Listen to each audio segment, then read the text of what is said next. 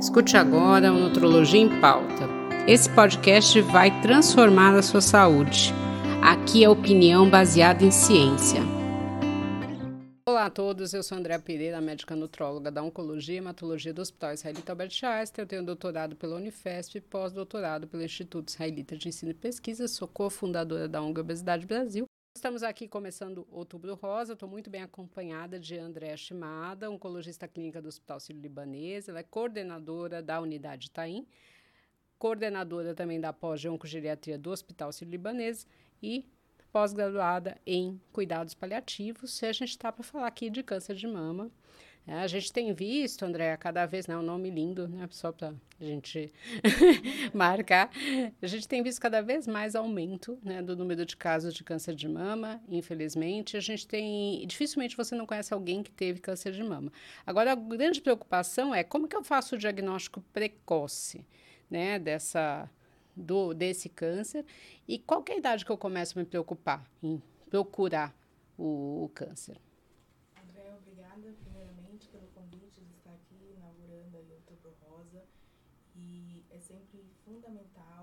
Levar informação para essas mulheres, né? Lembrar que também 1% dos homens pode ter câncer de mama, mas um simples fato de ser mulher, a gente já começa com um aumento de risco. Então, o primeiro fator é, causal é ser mulher. A incidência é bastante grande, uma em cada oito mulheres vai ter câncer de mama. Então, é por isso que todos nós nos deparamos com alguém conhecido, um colega ou mesmo dentro de casa, que passou por esse, essa experiência, né, o tratamento, o diagnóstico e tratamento. A idade inicial para diagnóstico hoje, para rastreio, para começar os exames, é a partir dos 40 anos, preconizado, né, com mamografia. Né? Então, a partir dos 40 anos, toda mulher deve fazer mamografia todos os anos para começar o rastreio e o acompanhamento investigação é, e detectar de forma mais precoce possível caso isso venha a acontecer.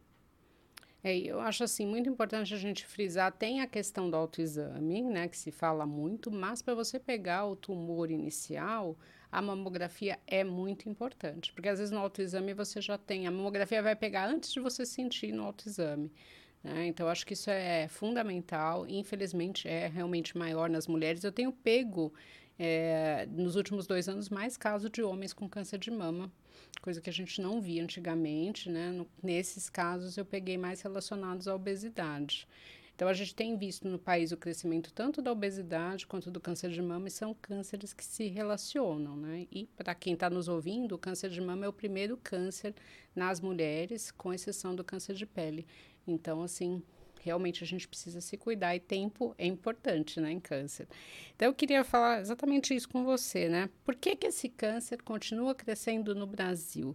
É, e se tem alguma diferença de idade, se as pessoas, a gente tem visto pessoas mais novas. Você tem visto isso também? Sim, esse é um excelente ponto. É, nós estamos vendo um aumento de incidência de câncer de mama nas mulheres mais jovens, provavelmente pelos hábitos ruins né, pelo excesso de sedentarismo e sobrepeso. É claro que existem outros impactos aí relacionados a outras questões de qualidade de vida. Então é fundamental desde antes, não é só a mulher que teve câncer de mama que a partir dali deve se preocupar com é, é, é, não é só a partir do diagnóstico de câncer de mama que nós devemos nos preocupar em nos mover, começar atividade física e controlar peso. Né? Hoje nós sabemos e temos diversos estudos né, alinhando o impacto positivo dessas atividades na redução do risco de câncer de mama.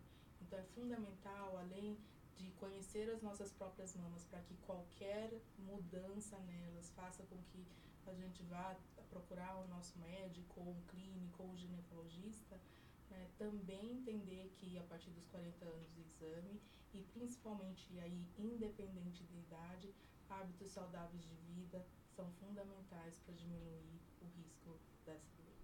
É, então, aí a gente pega exatamente isso que eu tinha falado, né? O aumento da obesidade no país, né? A gente tem um dado muito preocupante que em 2035, provavelmente 40% da população brasileira terão obesidade, né? Então, o excesso de peso eu não sei quanto vai ser, porque hoje a gente já tem 60% de excesso de peso. Fico imaginando em 2035. Uh, eh, o país, né, o último dado da OMS disse que o Brasil é o país mais sedentário da América Latina.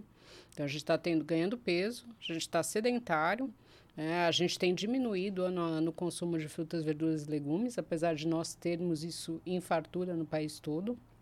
Né, e aí a gente tem visto esse aumento do câncer de mama no país provavelmente associado também a esses fatores, né? A gente sabe que o câncer tem várias causas, mas são coisas que eu posso modificar.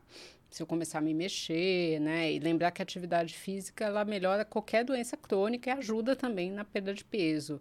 Então, assim, uma alimentação saudável, né? Então, acho que tudo isso é, é muito importante. Exato. Tem diversos fatores modificáveis, né?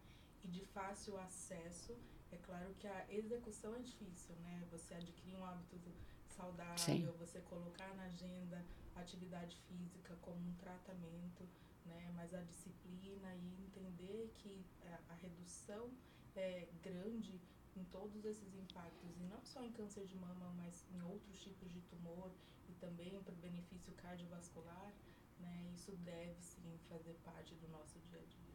Deve acostumar nossos filhos, irmãos, uhum. nós mesmos, uhum. não tem idade para começar, Sim. mas é fundamental. É, eu acho que é, eu tenho paciente que me pergunta se tem pílula para mudar, né, hábito, e não tem, né? Realmente é algo que depende totalmente de você.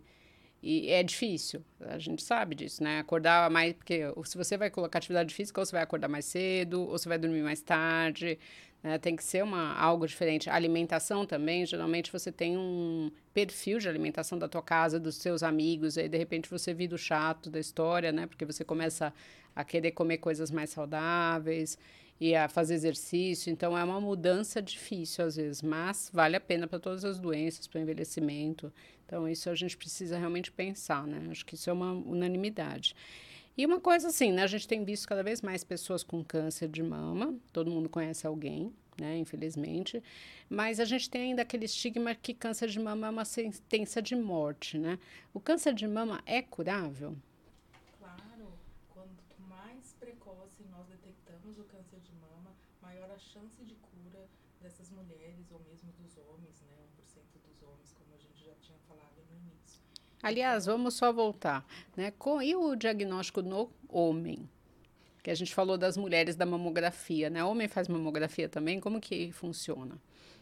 Primariamente, tanto em homem quanto em mulher, o, o principal uh, fator, né, é todos nós, homens e mulheres, conhecermos nossas mães. Uhum. Tá?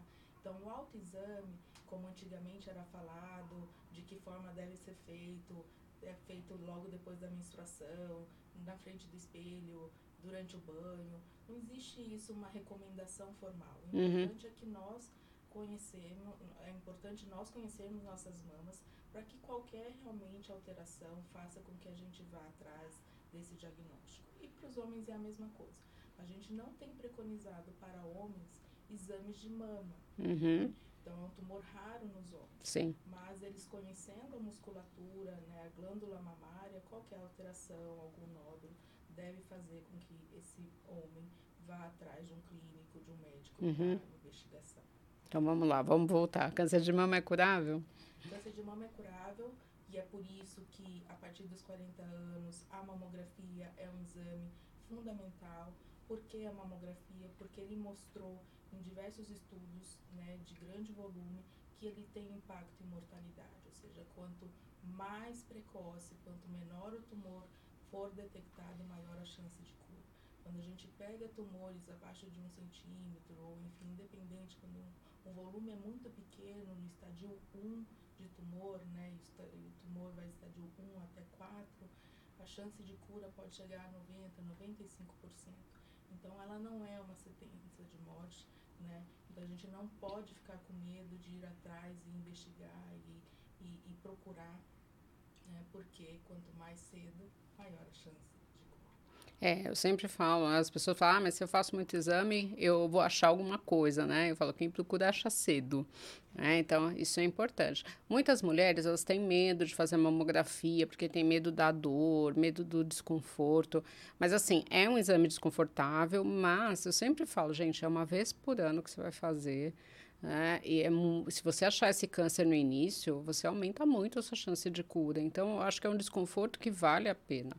Né? Não é nada impossível de fazer, né? É sempre procurar um laboratório que tenha realmente o hábito, né? Que seja um laboratório idôneo, com pessoas que vão lá dar o exame para você não ter uma surpresa depois. Mas, assim, vale a pena fazer sim. E lembrar que mamografia não causa câncer de mama, que também existe muito essa crença, né? Às vezes você ouve isso, ah, não, não vou fazer. Tal. A gente sabe que tem ultrassom e a ressonância também, mas eles são exames complementares, né? Não é algo que você vai fazer de rotina para o câncer de mama. Então, ainda fica a mamografia. E acho que serve o alerta aí para os homens realmente tocarem, se sentirem alguma coisa. O homem é mais difícil de ir no médico. A gente já gravou vários podcasts aqui, não sou eu que estou falando, tá? Vários médicos falaram isso, mas precisa aí realmente, se sentir alguma coisa, precisa ver. Conhecer o seu corpo é fundamental, né, para que qualquer diferença faça com que vá ao médico. E esse ponto dos exames é muito importante. Pacientes às vezes falam, ah, a mamografia dói, posso fazer ultrassom, né? Em que momento eu faço uma ressonância não é melhor e pelo menos não dói, né? A detecção, o exame que realmente mostrou impacto em vida, em mortalidade, foi a mamografia, então ele segue como um padrão ouro. Uhum. É claro que é, podendo complementar e muitas mulheres que têm acesso, nós costumamos pedir ultrassom junto com mamografia, porque algumas alterações pode aparecer em um exame e não em outro, mas lembrar que para rastreio, para cuidado geral da população, mamografia. É, assim, gente, médico faz medicina porque gosta de gente. A gente não vai ficar indicando exames se não for necessário. Ninguém quer judiar de ninguém, né? Realmente precisa fazer. E é um jeito aí de você se curar. Em cima disso, né, a gente tem visto o câncer de mama curável. Acho, eu sempre falo isso para os pacientes, que até um dos motivos que você conhece gente com câncer, né? Porque há muitos anos atrás era realmente uma sentença de morte, não é mais. E aí, assim, tem pessoas, né, que a doença tem ficado uma doença crônica, porque tem metástase, que também era uma sentença de morte certa antes e agora não é mais. Eu queria te perguntar isso: quando que o câncer é uma doença crônica? Sempre? Né? Quanto tempo leva para falar, estou curada? Essa é uma pergunta muito difícil que não tem uma, uma resposta muito objetiva. Quando nós falamos que tumor de uma determinada paciente é uma doença, virou uma doença crônica, nós estamos falando de uma paciente que tem doença metastática, ou seja, tem metástase e que aquele tratamento vai ser um tratamento duradouro. Para essas pacientes não tem um começo, meio e fim de tratamento. Né? A medicação, seja ela venosa, seja ela oral, ela vai ser mantida enquanto o paciente estiver tendo resposta, enquanto ela não tiver uma toxicidade que impeça eu continuar o tratamento. Então, quando nós falamos de doença crônica, é isso. Uhum. Do outro lado, o cenário dos pacientes que curaram, né, que tiveram sim tratamento de começo, meio e fim e que nesse momento estão em segmento oncológico, ou seja, estão só indo aos seus oncologistas ou, seus, ou já voltaram para o seu médico, para o seu ginecologista, mastologista, estão só em acompanhamento. Uhum. Né? Essas pessoas não têm doença crônica, mas essas pessoas, esses pacientes, tem provavelmente um risco maior ou menor, dependendo do tamanho da doença que teve e que foi curado, né? E elas devem seguir esse acompanhamento, né, para que qualquer alteração nova possa também ser detectada da forma mais breve e rápida possível. É, e assim, lembrando, né, a gente falou aí de alteração de hábito de vida, alimentação mais saudável, controle de peso, exercício.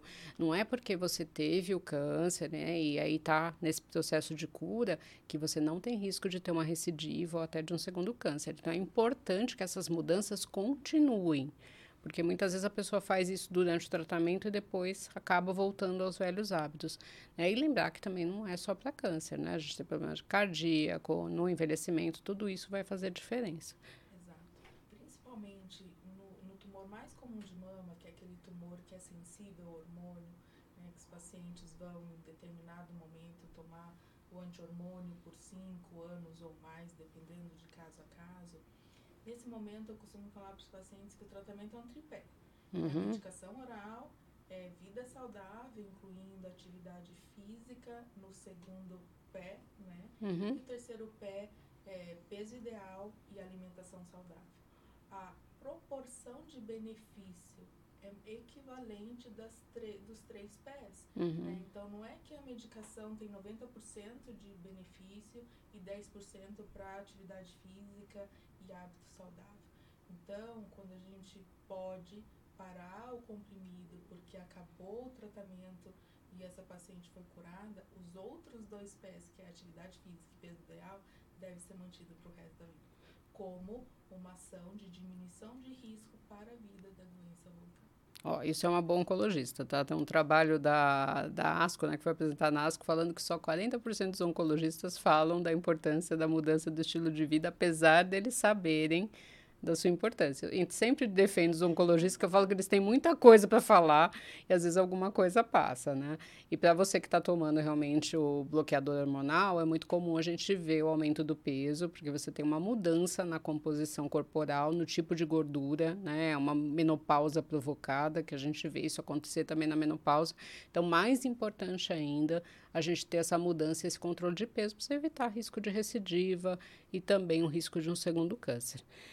E aí, assim, para a gente terminar, né? Como, quais são as dicas aí para evitar o câncer de mama ou descobrir o quanto antes, né? O que você pode falar aí para essas mulheres? E para esses homens também. Muita coisa foi o que a gente acabou de dizer, né? É, estar atento ao nosso corpo, fazer atividade física. E quando a gente fala atividade física e, e o movimento, muitas vezes quem esteve ou sempre foi sedentário, o start, né, o início é muito difícil. Mas eu costumo falar para os pacientes, 1% por dia, lá no final do ano a gente vai ter quase 37% de benefício. Então não dá para fazer meia hora, faz 10 minutos, já foi melhor do que ter ficado o tempo todo parado. Né? A gente tem 24 horas no dia, uma hora do nosso dia pode ser dedicado a fazer algo que a gente gosta. E aí, nesse momento, a gente precisa entender que são coisas fundamentais, né? O ganho de massa magra, atividade física. Muitas vezes você vai ter uma pessoa que está com sobrepeso, mas que a composição corporal, e a André vai poder falar melhor, uhum. é, é, é, é uma composição saudável. Tem músculo ali, diferente de uma outra pessoa que na balança vai estar com peso menor e que o hábito é ruim, né? a composição corpórea é, é pior. Né? Então, muito disso é, a gente acaba conversando muito de forma multidisciplinar para que os pacientes realmente entendam isso. E para quem não tem, que não, que graças a Deus não teve diagnóstico, uhum. e na, na questão de o que a gente pode fazer para prevenir é isso. Evitar tabagismo, porque tabagismo também é causa de câncer de mama, não só de câncer de pulmão ou cabeça e pescoço. O mínimo de álcool possível evitar sedentarismo, né? Vida saudável, aproveitar nós que estamos no Brasil com um monte de coisas aí saudáveis que nós temos, tem países que não têm Exatamente. acesso a tantas coisas saudáveis, né? E é difícil, né? Para que a gente realmente adquira esse hábito melhor. A partir dos 40 anos, de fato, não deixar de procurar e começar a fazer o rastreio de forma adequada. É, eu acho que você tocou num ponto fundamental, né? A gente falou muito de gordura corporal, mas o músculo ele é muito importante para manter metabolismo, para você ter uma resposta melhor à químio, à radioterapia, diminui risco também de doenças. Então, assim, é, não tem jeito, é um conjunto. Tá? Não adianta só comer bem e não fazer exercício, não adianta só fazer exercício e não comer bem. Né? O álcool é algo que as pessoas, às vezes, a gente fala de alimentação saudável e esquece de falar do álcool.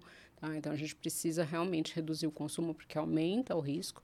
O tabagismo também, eu sei o quanto é difícil a pessoa parar de fumar, né? Eu tenho vários pacientes aí que têm essa dificuldade, mas realmente você vai colher benefícios, não é só para câncer, né? Você tem outras coisas que o cigarro pode alterar.